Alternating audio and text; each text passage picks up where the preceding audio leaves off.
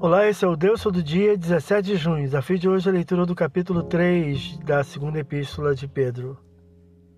No capítulo 3, o apóstolo recorda que anteriormente afirmou sobre a vinda de Jesus, precedida por escarnecedores, versículos 1 a 16. Se despede recomendando o crescimento espiritual, versículos 17 a 18. Esse é o Deus do dia.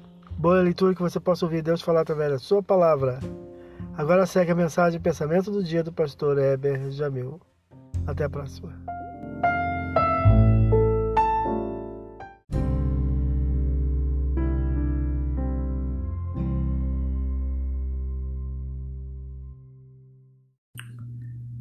Pensamento do dia.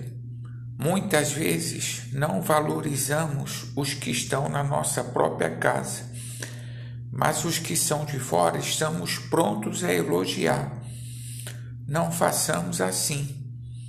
Há muitos tesouros próximos de nós que precisamos descobrir.